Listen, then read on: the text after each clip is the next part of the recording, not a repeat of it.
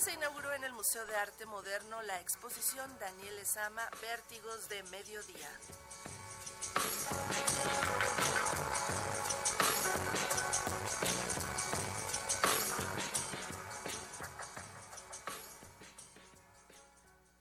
Una revisión de tres ejes temáticos que cruzan su producción desde hace más de dos décadas es lo que resalta la exposición Daniel Lezama, Vértigos de Mediodía, inaugurada anoche en el Museo de Arte Moderno. El artista detalla que esta revisión abarca lo sobrenatural, la relación entre lo humano y lo animal y una alegoría entre Adán y Eva como la pareja primigenia. El curador Eric Castillo lo que hizo fue este, encontrar tres líneas principales a su juicio que podrían digamos, guiar al espectador a través de mi obra. Uno de ellos es el, una especie de vena romántica y sobrenatural que corre a través de mi trabajo, que es una tradición que bueno, eh, genera una relación entre la naturaleza y el ser humano y, una relación entre el pasado y el presente muy decisiva, ¿no? Ese es un tema que corre.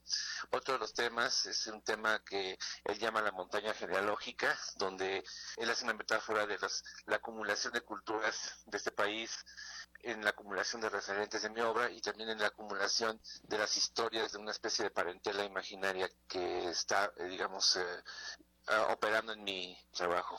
Y la otra se llama Los Niños Jardineros y es una especie de Adán y Eva que recurre a través de mi obra donde son este, los niños, un niño y una niña que siempre están en alguna situación que podría ser desde edénica hasta infernal. Este vértigo se enlaza en las obras con la idea de mexicanidad. Con la noción de que eh, Octavio Paz señaló en laberinto de la soledad, que la cultura mexicana eh, tenía un momento de pasmo en el momento de su máxima expansión y que por eso se dio la conquista, ¿no? que hubo un momento de vértigo, de caída en el momento de la cumbre. Y eso, eso es una condición que se puede extrapolar a veces a los jóvenes o a los triunfadores que se encuentran de pronto no mareados por el éxito, sino por, por la cercanía tal vez con, con el sol o la cercanía con un punto alto y de pronto surge como un rayo la muerte o la destrucción.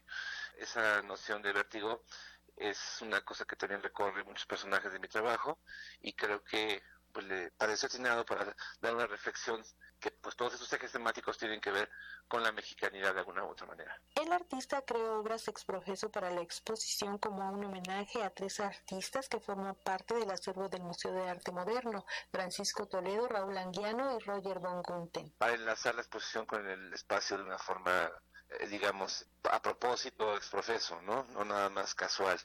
Bueno, el, te digo, la respuesta a la pieza de Toledo, que son, son cuatro auto, autorretratos fotográficos de él, yo respondo con, con ocho piezas de técnica gráfica que hacen un juego similar a lo que él hace con su propio cuerpo ahí, yo estoy jugando con el cuerpo de este humano en relación al paisaje mexicano.